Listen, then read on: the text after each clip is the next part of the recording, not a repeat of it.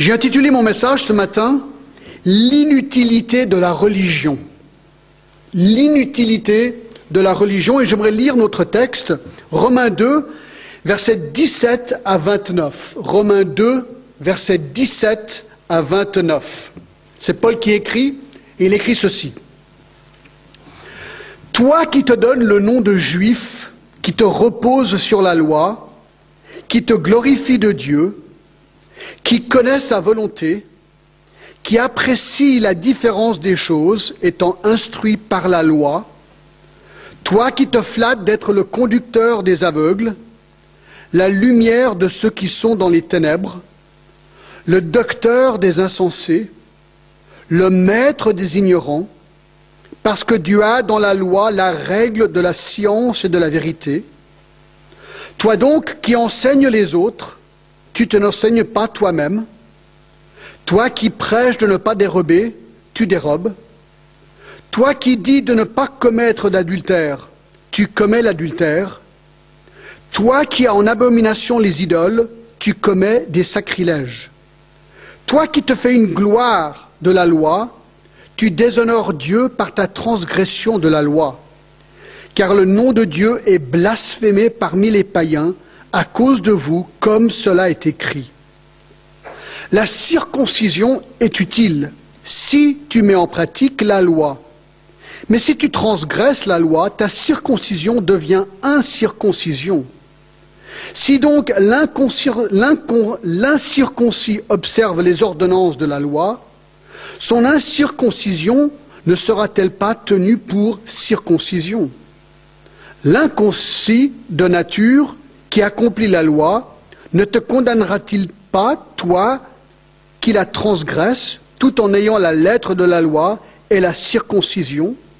Le juif, ce n'est pas celui qui en a les apparences, et la circoncision, ce n'est pas celle qui est visible dans la chair, mais le juif, c'est celui qui l'est intérieurement, et la circoncision, c'est celle du cœur, selon l'esprit et non selon la lettre. La louange de ce juif ne vient pas des hommes, mais de Dieu. Alors, puisque ça fait un certain temps que nous avons euh, nous sommes séparés de Romains, j'aimerais faire une petite révision pour nous me remettre dans le bain, d'accord? Alors, on se rappelle que Paul est à Corinthe lors de son troisième voyage missionnaire et il écrit cet épître à l'église de Rome pour leur annoncer sa visite. Le thème de cet épître se trouve au chapitre 1 et le verset 16 où il dit Car je n'ai point honte de l'évangile, c'est la puissance de Dieu pour le salut de quiconque croit, du juif premièrement, puis du grec. Donc le thème, c'est l'évangile, la bonne nouvelle de Jésus-Christ. Paul va énoncer le détail de l'évangile seulement à partir du chapitre 3 et du verset 21. Mais pendant les deux chapitres et demi qui précèdent, donc 1, 18 à 3, 20, Paul va décrire en premier en détail la colère et le jugement de Dieu qui est dirigé vers tous les hommes à cause de leur rébellion à son égard, ce qu'on appelle le péché. Vous rappelez que au verset 18 du chapitre 1, il est dit la colère de Dieu se révèle du ciel contre toute impiété et toute injustice des hommes. Donc là, il évoque déjà cette colère de Dieu contre le péché. Au verset 19, il donne une des raisons pour cette colère, car ce qu'on peut connaître de Dieu est manifeste de Dieu, Dieu leur ayant fait connaître, mais il dira au verset 21, car ayant connu Dieu, ils ne l'ont point glorifié, ils ne lui ont point rendu grâce, et ils se sont égarés dans leurs pensées. Donc il explique que les gens se sont détournés du vrai Dieu. Et alors, le sort incroyable des pécheurs, on le voit à la fin du verset 20 du chapitre 1, où Paul dit, ils sont donc inexcusables. Simon, je peux avoir un tout petit peu plus de retour, s'il te plaît C'est gentil. Ils sont donc inexcusables. C'est ce qu'il dit au verset 20b. Et alors, au verset 24, à partir du verset 24, Paul décrit ici le péché des hommes païens qui sont jugés par Dieu par un abandon qui, en fait, leur permettre de pécher plus. C'est un peu étrange, mais c'est comme ça que ça se passe. C'est pourquoi Dieu les a livrés à l'impureté, verset 24. Verset 26, c'est pourquoi Dieu les a livrés à des passions infâmes. Et au verset 28, comme ils ne se sont point souciés de connaître Dieu, Dieu les a livrés à un sens réprouvé. Et donc, alors là, il explique que Dieu les abandonne à ce péché. C'est une des manières qu'il les juge. Ensuite, on a vu au chapitre 2 les versets 1 jusqu'au verset 9. Ben, en fait, on va aller encore plus loin, ça va être jusqu'au chapitre 3, le verset 9, il va vraiment décrire en premier le, péché des Juifs. Le péché des Juifs, on a, on a commencé à le voir la semaine dernière, et la clé se trouve au verset 17, le chapitre 2, toi qui te donnes le nom de Juif. Alors certains mettent les versets 1 à 16 dans la catégorie des juifs, c'est ce que j'ai fait la dernière fois. Certains disent non, c'est vraiment lié aux païens avant. Ok, d'une manière ou une autre, de toute façon, c'est une condamnation encore claire et nette du péché des hommes, où Dieu, regardez le verset 5 par exemple, où il dit, par ton endurcissement et par ton cœur impénitent, tu t'amasses un trésor de colère pour le jour de la colère et de la manifestation du juste jugement de Dieu. Et au verset 1, il est dit, tu es donc inexcusable. Bref, Paul est en train de faire un bilan presque catastrophique sur le sort des hommes qui sont en fait tous pécheurs. Et ça, on le verra jusqu'au chapitre 3 et le verset 20. Alors, ce que j'essaie de dessiner, ce que je vous, compreniez ici, c'est que les premiers deux chapitres et demi de Romains n'ont qu'un objectif. Un objectif, celui de démontrer à tous les hommes, juifs ou pas juifs, qu'ils sont coupables devant Dieu. C'est le but, c'est le seul but. Et tout termine au chapitre 3 et verset 23, car tous ont péché et sont privés de la gloire de Dieu. Donc le but de Paul ici, c'est de montrer que nous sommes tous coupables devant Dieu. L'évangile sera abordé à partir du chapitre 3. Alors la dernière fois, comme je viens de le dire, au chapitre 2, les versets 1 à 16, on a vu que, moi je pense, les juifs sont tout aussi coupables que les païens. Alors on peut imaginer, si vous êtes juif, d'accord, et que vous êtes à Rome, vous recevez cette lettre, vous lisez ça, vous êtes offensé. Vous dites, mais euh, Paul, tu ne comprends pas, moi je suis juif. Et euh, moi je suis quand même différent que les non-juifs. Comment, Paul, peux-tu dire que je suis aussi coupable qu'un païen? Comment peux-tu dire que moi je suis redevable du jugement de Dieu?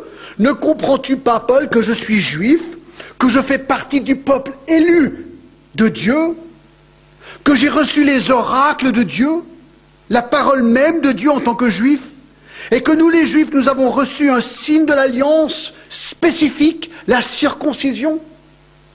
Ben, Regardez chapitre 3, verset 1.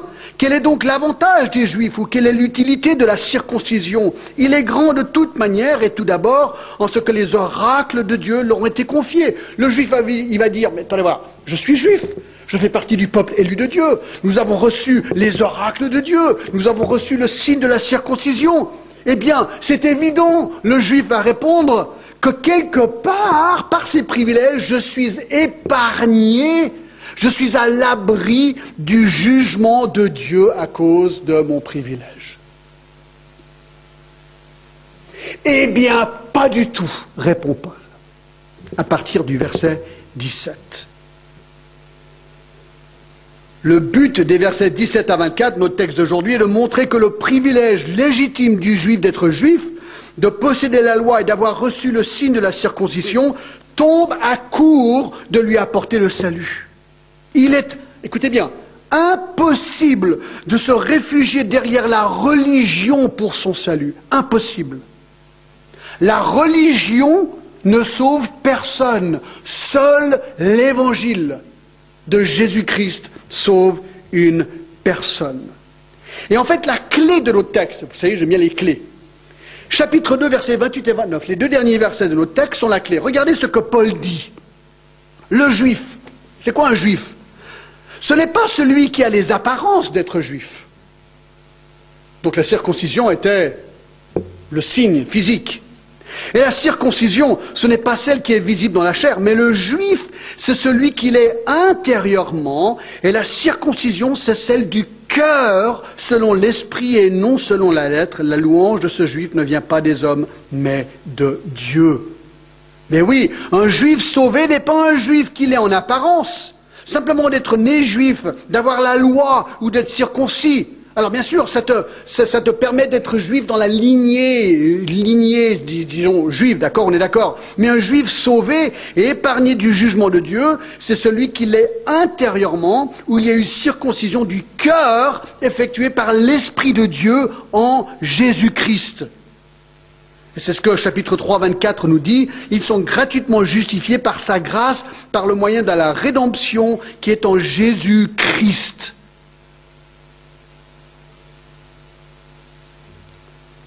Alors ça c'est le but.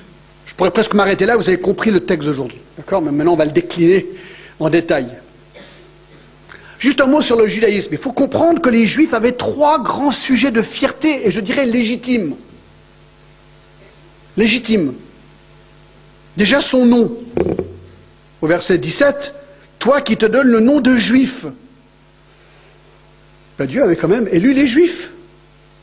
Genèse 12, 1 à 3 par qui viendrait un jour la bénédiction de la terre au travers du Messie? déjà vu, chapitre 3, verset 1, ils avaient les oracles. Paul lui-même avait été extrêmement zélé en tant que juif dans Galates 1, 14. J'étais plus avancé dans le judaïsme que beaucoup de ceux de mon âge et de ma nation étant animés d'un zèle, et ensuite il le dit, excessif pour les traditions de mon père. Le juif était fier quelque part à juste titre, mais il allait beaucoup trop loin dans sa fierté, parce que c'est devenu de l'orgueil.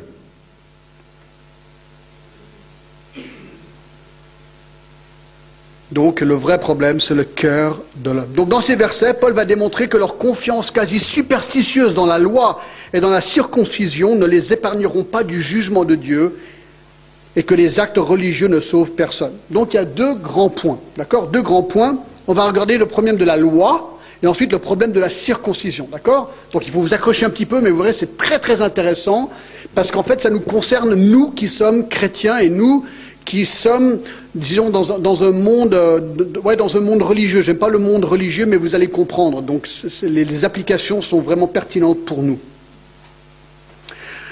Donc, voyons en premier le problème de la loi. Dans cette première section, Paul va contraster le fait que les Juifs possèdent la loi, mais ne l'obéissent pas. De ce fait, il va dire que la loi qu'ils ont reçue de la part de Dieu, tenez-vous bien, ne sert à rien.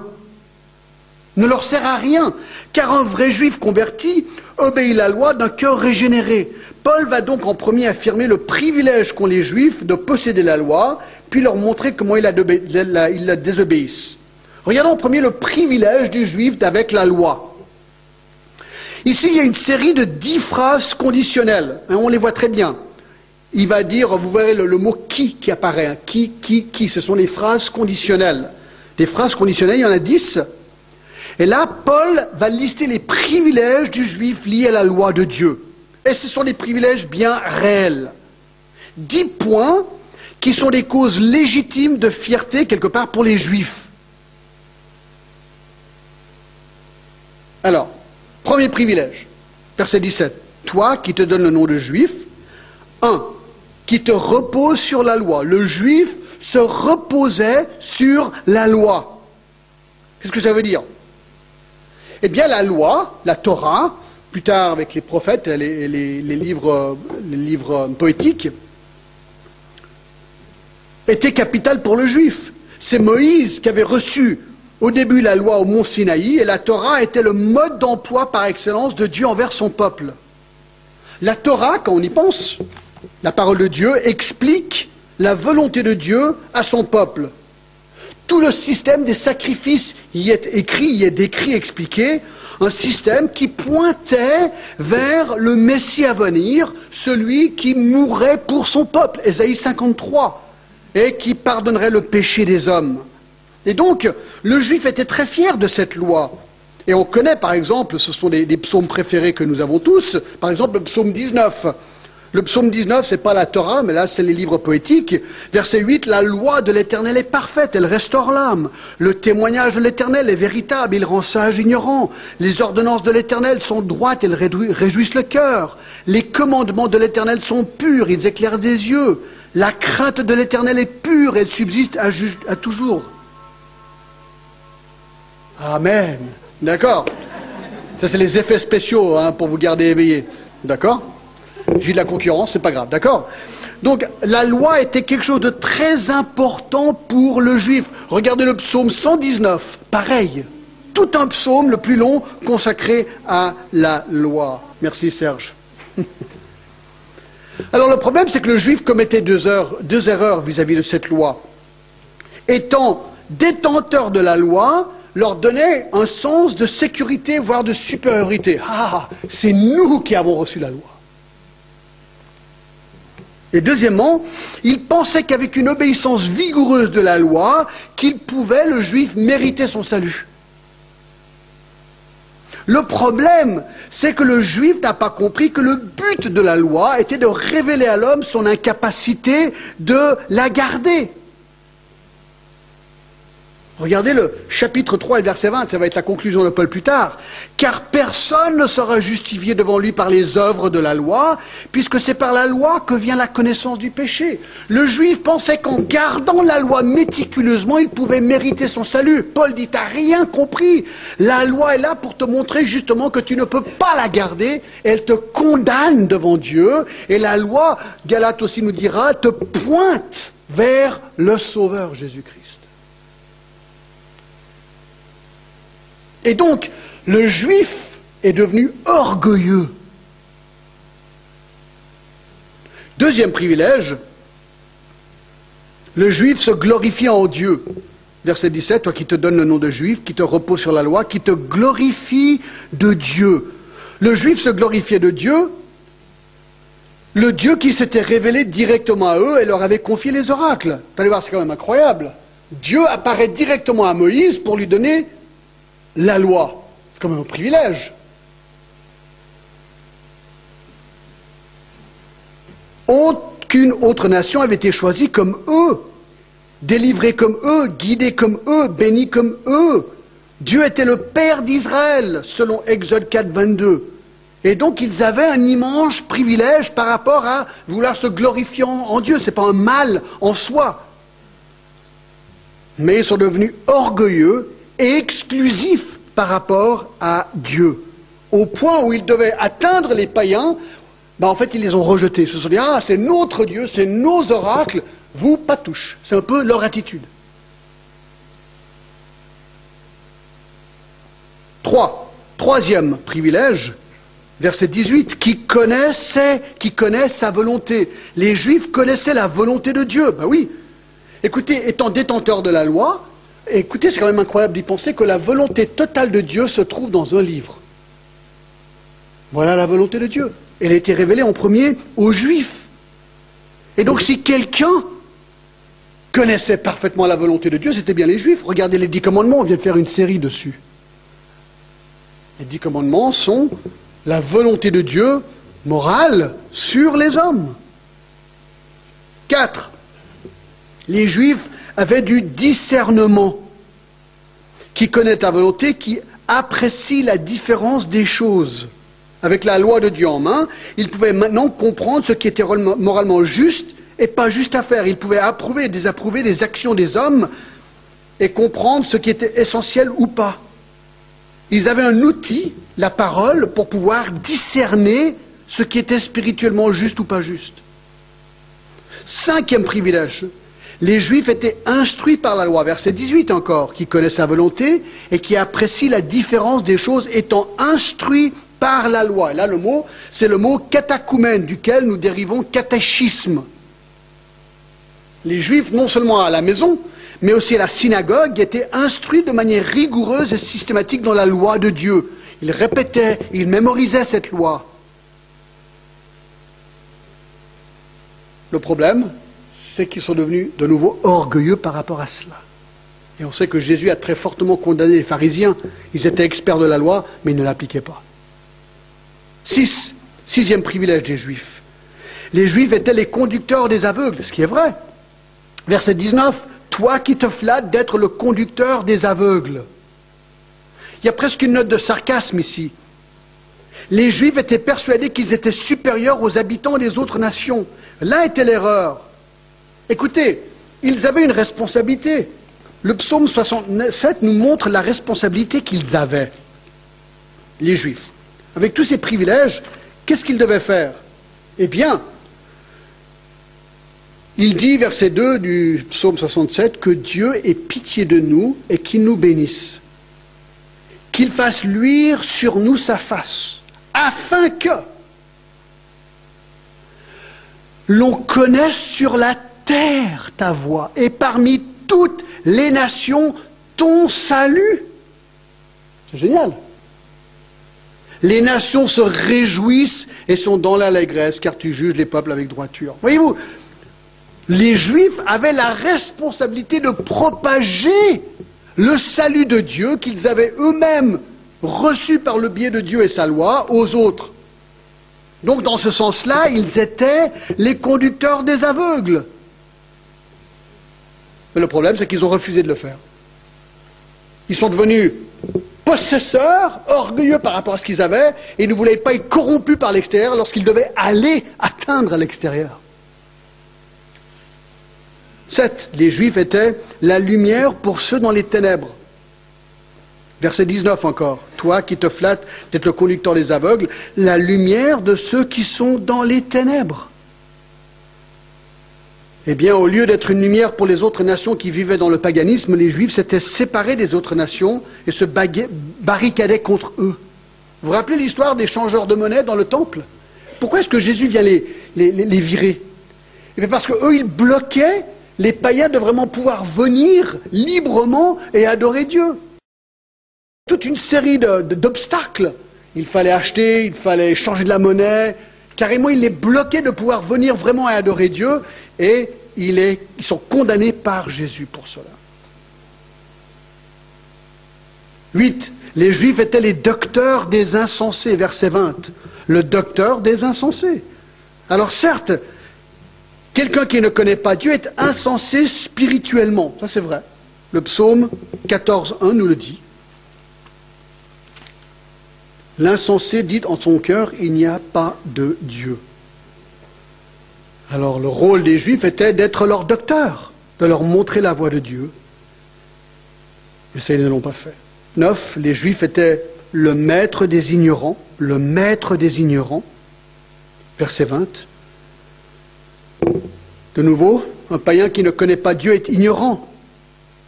Il ne sait pas, tout simplement. Ils avaient besoin de connaître la loi de Dieu et devaient se débarrasser de leur religion païenne et venir au seul vrai Dieu. C'était aux Juifs de leur montrer cette voie. Et dixièmement, dixième privilège, les Juifs étaient possesseurs de la règle, de la science et de la vérité. On voit ça au verset 20, parce que tu as dans la loi la règle de la science et de la vérité. Le mot règle, ici, c'est le mot pour dessin ou croquis. Le Juif, c'est intéressant, ayant la loi de Dieu en main, il avait quelque part le croquis de la vie, le dessin de la vie pour l'homme. Imaginez, vous êtes le possesseur du croquis de la vie. C'est un privilège.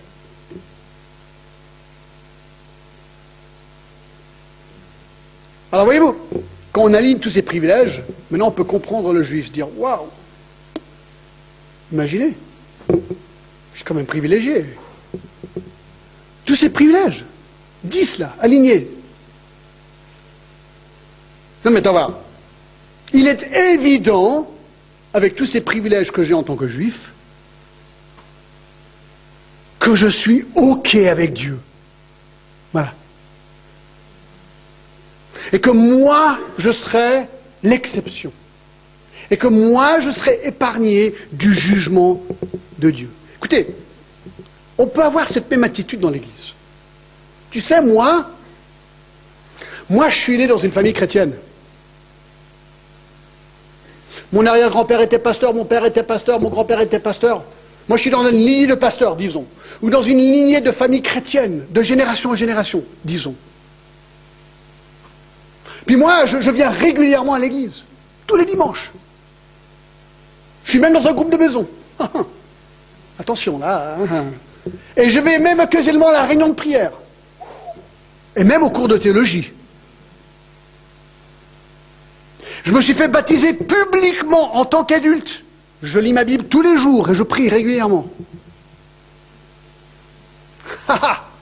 si quelqu'un sera épargné, c'est bien moi. Regarde, je suis tellement religieux. C'est ça la clé du salut? Ça n'a rien à voir avec ces choses. Alors bien sûr, un cœur régénéré, un cœur touché par la grâce de Jésus-Christ va vouloir faire ces choses, va vouloir être culte, va vouloir être dans une étude biblique, va vouloir lire sa Bible, va vouloir prier. La question c'est, quel est le mobile ici? Est-ce que tu fais ces choses parce que ton cœur est régénéré ou est-ce que tu fais ces choses pour recevoir de Dieu l'approbation? Est-ce que tu es comme le juif qui s'aligne et se cache derrière ses privilèges et se dit Ah ben moi je suis épargné ben, Si c'est ton attitude, tu pourrais avoir une grosse surprise à la fin. Ben, Ce n'est pas ça qui sauve un homme. Alors ça, ça mène au deuxième point sous le premier point. Le deuxième sous-point, l'hypocrisie du juif avec la loi. Voici la réalité de ce juif. À partir du verset 21, L'hypocrisie, moi j'ai envie de même mettre le mot blasphème, et vous verrez pourquoi. Il blasphémait la loi.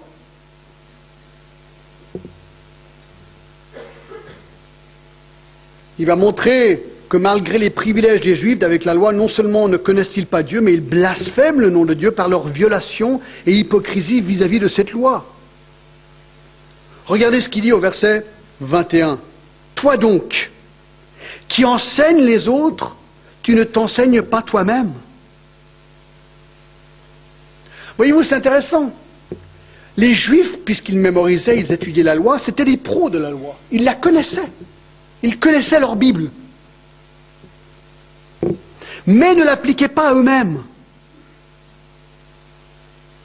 C'est la différence entre une connaissance cérébrale et le cœur. Voyez-vous, il est possible d'enseigner la vérité mais avec des mobiles tordus égoïstes. C'est un peu comme, euh, je ne sais pas, il y a un juge corrompu. Un juge est censé juger droitement et justement les infractions. Mais si lui il est corrompu, c'est-à-dire que lui-même n'applique pas à lui-même ses jugements. Ça, c'est de l'hypocrisie. C'est un petit peu ce que faisaient, un petit peu beaucoup, ce que faisaient les juifs ici.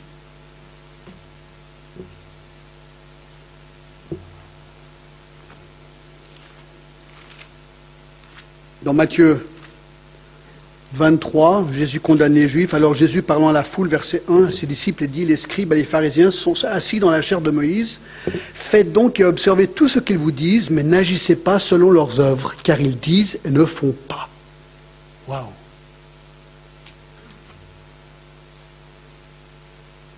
Deux, ils prêchent de ne pas dérober, mais ils dérobent. Verset 21. Toi donc qui enseignes les autres, tu ne t'enseignes pas toi-même. Toi qui prêches de ne pas dérober, tu dérobes. Apparemment, le vol était commun chez eux. Ils ne donnent pas beaucoup d'explications là. Tout simplement qu'ils prêchaient haut et fort de ne pas dérober, mais derrière, ils dérobaient. Ça me rappelle Élie et ses fils, vous vous rappelez? Les sacrifices venaient, ils étaient malins. Ils aimaient bien les beefsteaks, les filets mignons super tendres. Alors ils les prenaient pour eux et ils les, mettaient de côté, et le reste, ils donnaient à Dieu. C'est un peu ça. C'est des hypocrites. Trois, ils disaient de ne pas commettre l'adultère, mais ils le commettaient. Verset 22, toi qui dis ne pas commettre l'adultère, tu commets l'adultère. Alors c'est intéressant, sur la loi de l'adultère, les juifs Voyant combien il était difficile d'obéir à ce commandement, ils ont contourné la loi en disant que seul l'acte lui-même d'adultère était interdit. Mais les autres péchés sexuels, s'ils n'allaient pas jusqu'à l'acte, n'étaient pas une violation explicite du commandement, du septième commandement qui disait que tu ne commettras pas l'adultère. Donc il disait l'acte lui-même est péché, mais tout ce qui peut mener à cet acte, on ne peut pas vraiment appeler ça de l'adultère. C'est malin. Alors, le divorce est devenu le passe-partout contre l'adultère. Puisque l'adultère était interdit, il raisonnait ainsi. Alors, je divorce ma femme, j'en épouse une autre et je couche avec elle. Là, je couche avec ma femme. Donc, ce n'est pas de l'adultère. Puis, je peux faire ça à répétition. Donc, chaque fois que je couche avec quelqu'un, c'est avec ma femme. Vous voyez quelle est une manière maligne de contourner le but et l'esprit de cette loi? Alors Jésus, bien sûr, a répondu à cela dans le Sermon sur la montagne. Dans Matthieu 5, 32, qu'est-ce qu'il dit? Moi, je vous dis que celui qui répudie sa femme, sauf pour cause d'infidélité, l'expose de devenir adultère, que celui qui épouse une femme répudiée comme un adultère. Il dit que le divorce et le remariage, pour autre chose que l'infidélité, résultent en adultère. Donc ça, ça ne résout pas ton problème. Tu es quand même adultère. Bref, Jésus dira aussi dans Matthieu 5, 28, Mais moi je vous dis que quiconque regarde à une femme pour la convoiter a déjà commis un adultère avec elle dans son cœur. Jésus de toute façon dit que l'adultère commence dans le cœur. Vous voyez, on revient au problème du cœur. C'est le cœur le problème. Et il faut que le soit transformé, il faut que le cœur soit pardonné par Jésus-Christ. C'est ça la clé.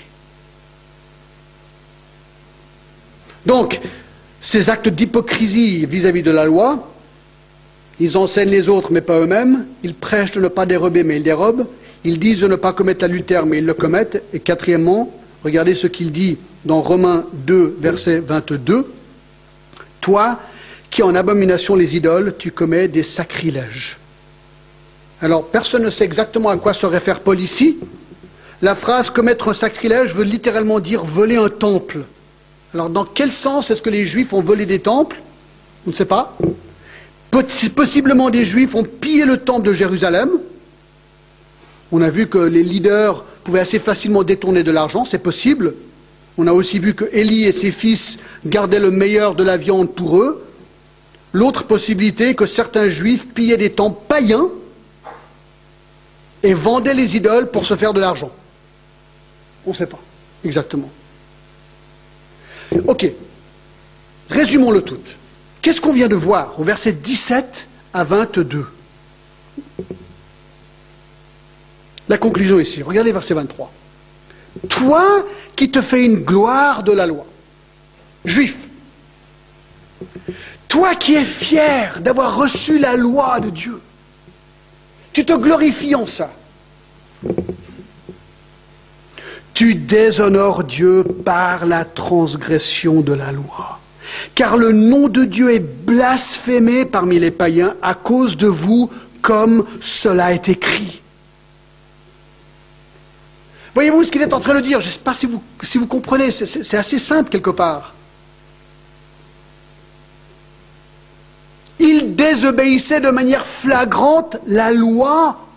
Il la déshonorait. Non, il la blasphémait. Et il blasphémait le nom de Dieu parmi les païens parce qu'ils proclamaient haut et fort que c'était le peuple de la loi, ils enseignaient de la garder, mais ne la gardaient pas, qui révélait un cœur non régénéré.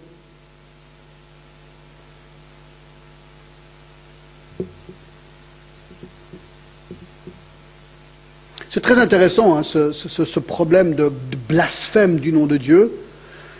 Ça m'a fait penser à 2 Samuel 11. Vous vous rappelez quand David tombe dans le péché il commet l'adultère, il commet un meurtre? Et dans 2 Samuel 11, Nathan vient le confronter. Il le confronte.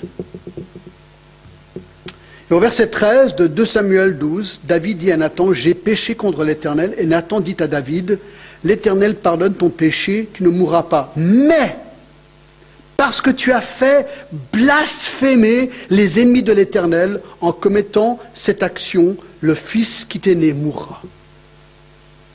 Alors, David avait un cœur tendre, David connaissait le Seigneur, mais il a quand même fait des grosses bêtises. Il a été pardonné. Mais son action a blasphémé le nom de Dieu. Ça m'a aussi fait penser à Tite, ça c'est intéressant. Dans Tite 2, dit que les femmes, verset 3, dit que les femmes âgées doivent aussi avoir l'extérieur qui convient à la sainteté, n'être ni médisantes, ni à donner aux excès de vin, qu'ils doivent donner de bonnes instructions dans le but d'apprendre aux jeunes femmes. Alors voici des instructions nouveau testamentaires aux jeunes femmes, d'accord? Dans le but d'apprendre aux jeunes femmes à aimer leur mari et leurs enfants, à être retenues, chastes, occupées aux soins domestiques, bonnes, soumises à leur mari, et ensuite il dit pourquoi. Intéressant. Afin que la parole de Dieu ne soit pas blasphémée. C'est fort. C'est hyper fort. En n'appliquant pas ce à quoi nous avons été créés à faire, on blasphème Dieu. Et donc chacun de nous, ah, maintenant c'est là où ça devient très spécifique pour nous, nous est chrétiens, d'accord? On se proclame haut et fort être chrétien. Je connais Jésus-Christ, il m'a transformé, c'est Christ qui vit en moi, c'est plus moi qui contrôle ma vie, je suis une nouvelle créature, 2 Corinthiens 5, 17. Alors est-ce que ma vie est conséquente à ma proclamation? Alors si on est tous honnêtes, on va tous dire, des fois oui, parfois non. En pensée, en parole, en action. Et nous pouvons très facilement blasphémer le nom de Dieu en décrédibilisant le christianisme. Alors lorsque nous péchons, le chrétien pêche. Bien sûr, ce péché n'est pas mis sur son compte puisqu'il a été mis sur le compte de Jésus-Christ qui est mort pour lui. Je ne vais pas être jugé éternellement pour mon péché. Mais lorsque je pêche, en pensée, en action, parole, il y a la clé, est-ce que mon cœur est contrit? Est-ce que, je, m'effondre devant, devant la grâce de Dieu? Est-ce que je le remercie? Est-ce que je le loue pour son pardon à mon égard? Ou est-ce que je me tue dans mon péché?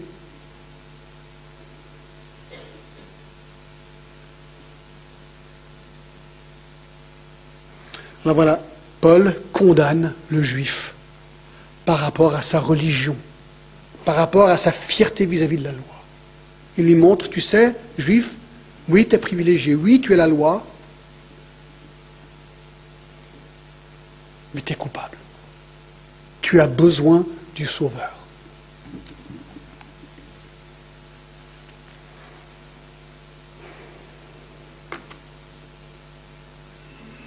Deuxième problème, il est plus rapide. Deuxième problème du juif, c'est le problème de la circoncision. Alors ça, c'est hyper intéressant. De la circoncision. Alors ça, c'est un autre rite majeur pour les juifs. D'accord? Et lui, ce qu'il leur dit ici, hein, je, vous, je, vous, donne le thème et ensuite on va regarder en détail rapidement. T'es fier de la circoncision, juif. C'est le signe de l'alliance entre toi et Dieu. C'est bien, c'est un signe. C'est biblique, c'est juste. Mais tu sais quoi? C'est un rite. C'est un rite. Et ce rite ne peut pas te sauver. Point à la ligne. C'est un peu comme le baptême. Vous savez, il y a certaines églises, je pense à l'église catholique en particulier, je sais que beaucoup de vous avez fait partie de l'église catholique. En fait, j'y reviendrai dans quelques minutes par rapport à ça plus en détail le baptême est un rite, le baptême des bébés. Pas dans la Bible, mais c'est un rite. Un rite qui a pris de la signification, mais qui n'a rien à voir avec la parole de Dieu. On y reviendra. Parlons un petit peu de la circoncision. Regardons en premier le privilège des Juifs vis-à-vis de la circoncision. D'accord? Il faut déjà comprendre ce que c'est. Alors, la circoncision est un acte qui a été prescrit par Dieu comme marque de l'alliance qu'il a faite avec Abraham et ses descendants. Et Genèse 17 en parle. D'accord On va pas peut-être tout regarder. Mais il a dit au verset 2, j'établirai avec Abraham, en verset 1, chapitre 17, verset 2, j'établirai mon alliance entre moi et en toi et je multiplierai à l'extrême. Et alors Dieu lui parle. Et il lui dit au verset 9, Dieu dit à Abraham, toi tu garderas mon alliance, toi et tes descendants, après toi, selon leur génération. Au verset 7, il, avait appelé ça d'une alliance perpétuelle. C'est ici mon alliance que vous garderez entre moi et vous et ta postérité après moi. Tout mal parmi vous sera circoncis. C'est Dieu qui demande ça. Vous vous circoncirez et ce sera un signe d'alliance entre moi et vous. À l'âge de huit jours, tout mâle parmi vous sera circoncis selon vos générations, etc. Donc, Dieu est clair, il veut que tout mâle, descendant d'Abraham, devienne circoncis. Alors, pourquoi? Alors, on vient de le dire, hein, la circoncision était le signe de l'alliance entre Dieu et son peuple. Mais, Deutéronome 36 nous donne peut-être un petit indice sur le but de ce rite-là. Pourquoi ça comme rythme? Pourquoi pas un autre? Dans Deutéronome 36, on lit ceci. Il dit, l'Éternel, ton Dieu, circoncira ton cœur et le cœur de ta postérité. Et tu aimeras l'Éternel, ton Dieu, de tout ton cœur et de toute ton âme, afin que tu vives. Alors déjà là, dans l'Ancien Testament, déjà dans la Torah, il y avait la circoncision physique, mais aussi la circoncision du cœur qui est évoquée ici. Jérémie 4.4 nous dit la même chose. Alors on a l'impression que le vrai problème, de nouveau, comme on vient de le voir, c'est le cœur. Le cœur. Et que là, le cœur a besoin d'être circoncis aussi. Et Paul va reprendre cette même illustration dans Romains 2 et le verset 29. D'accord?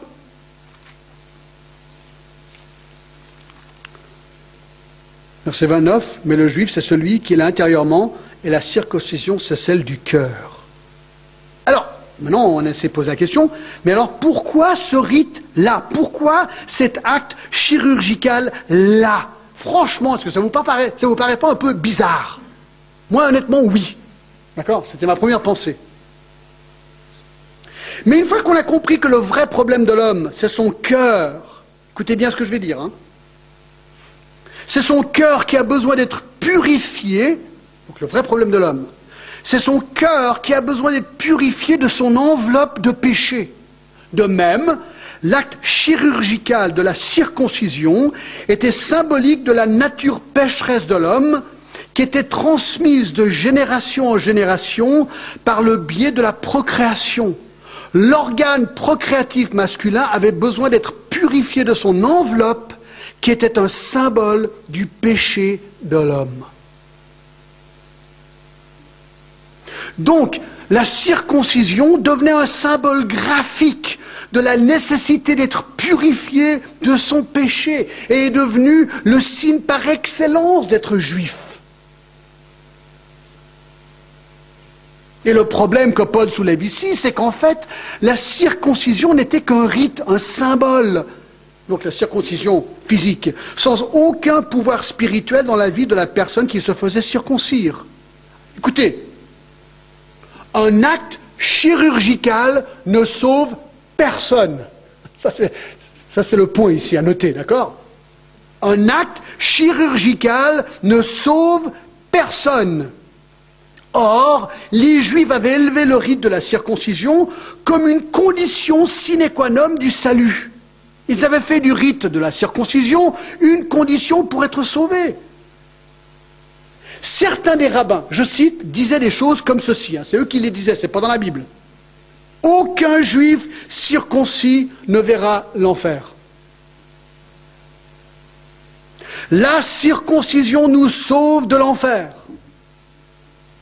Le Midrash, c'était un commentaire juif, dit ceci Dieu a promis à Abraham que personne qui est circoncis sera envoyé en enfer. Abraham est assis devant la porte de l'enfer et ne permet jamais à un Israélite circoncis d'y entrer. N'avez-vous pas l'impression que le rite de la circoncision a été élevé un petit peu trop là?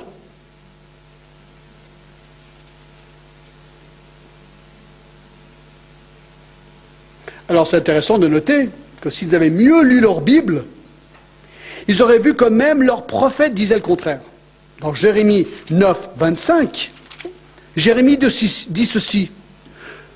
Voici les jours viennent, dit l'Éternel, où je châtirai tous les circoncis qui ne le sont pas de cœur. Ah, c'est pas mal ça. C'est Jérémie, hein, leur prophète, qui dit ceci. Voici le jour vienne, dit l'Éternel, où je châtirai, Jérémie 9, 25, tous les circoncis qui ne le sont pas de cœur.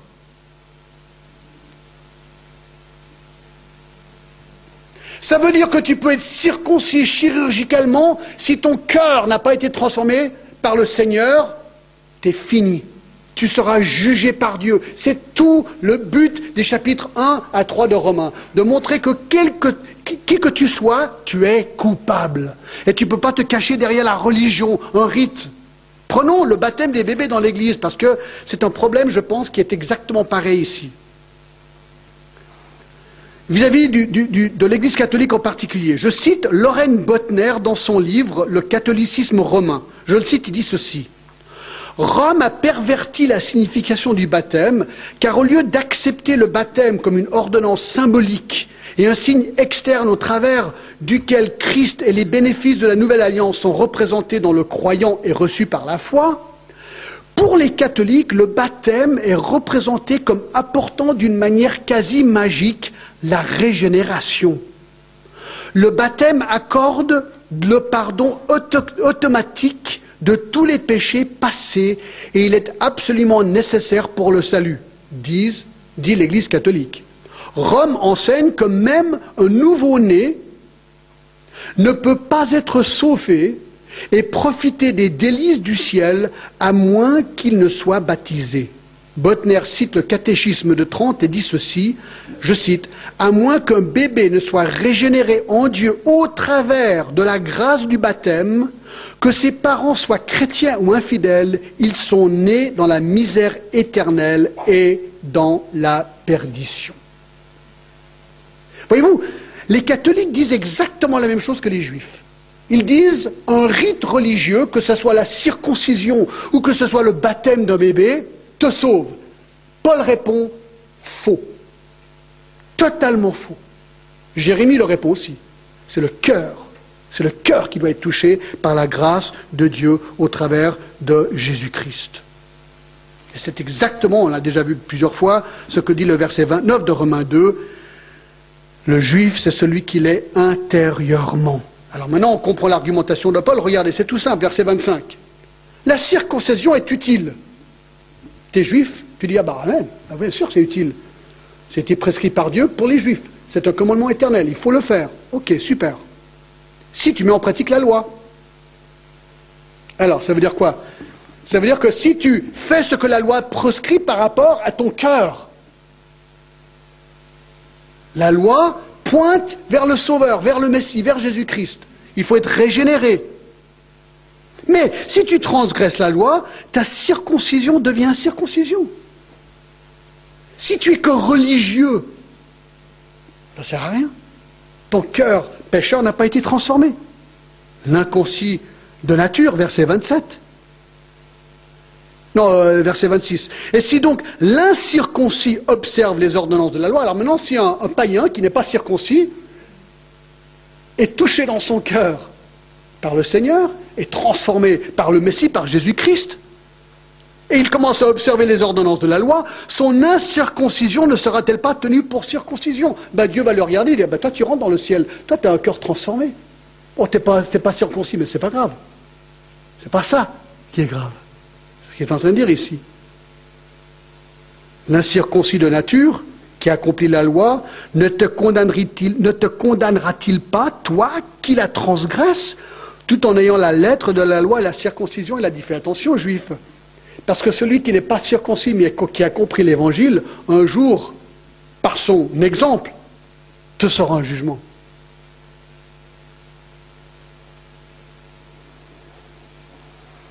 Et alors là, il conclut au verset 28, tout simplement. Le juif, ce n'est pas celui qui en est, qui en a les apparences.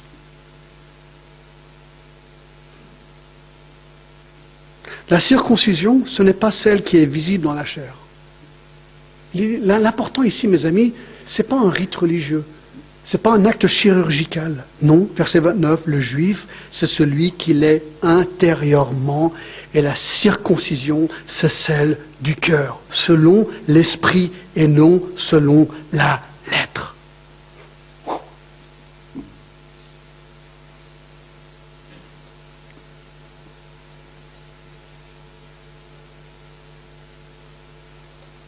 Oui, c'est exactement ce que Paul dira dans Romains 3, 23. Car tous sont péchés, sont privés de la gloire de Dieu et ils sont gratuitement justifiés par sa grâce, par le moyen de la rédemption qui est en Jésus-Christ. Voyez-vous, tout pointe à Christ ici. Ton cœur a besoin d'être transformé par Jésus-Christ. C'est ça la clé.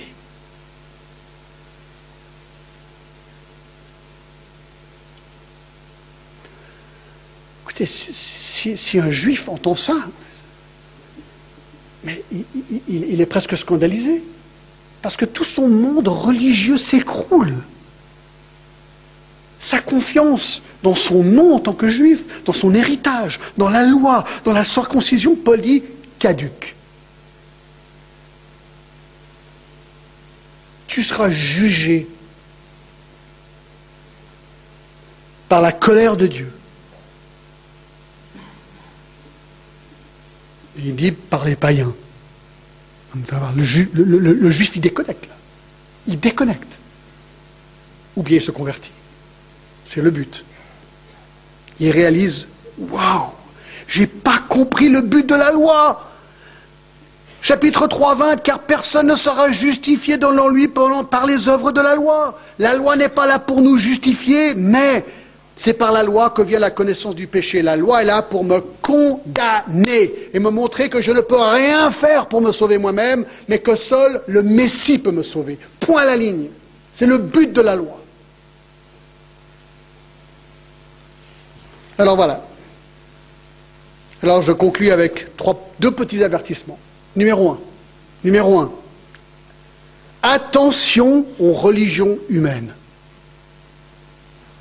Attention aux rites qui peuvent facilement se substituer à la foi authentique. Je te pose une question. Quelle est la condition de ton cœur ce matin? Est-ce que tu es absolument certain, sans aucun doute, que ton cœur a été lavé et purifié par le sacrifice de Jésus-Christ? Est-ce que tu as demandé à Jésus-Christ de venir en toi, de te laver, de te purifier, de te donner la vie éternelle? Il le fait aujourd'hui si tu lui demandes comme ça. Reconnais ton péché. Reconnais que tous tes actes religieux n'ont rien apporté vis-à-vis de ton statut devant Dieu. Au contraire, tu es condamné aujourd'hui, mais la grâce de Dieu t'est offerte. Et ça, c'est le deuxième avertissement. Attention contre une mauvaise compréhension de nos rites. Nous, en tant que chrétiens, nos rites, nos habitudes, faisons attention qu'ils ne deviennent justement pas des rites, mais que nos disciplines chrétiennes découlent d'un cœur régénéré.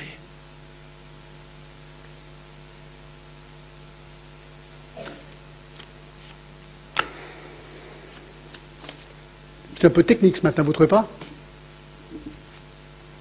Mais c'est fascinant. Inclinons-nous, inclinons-nous.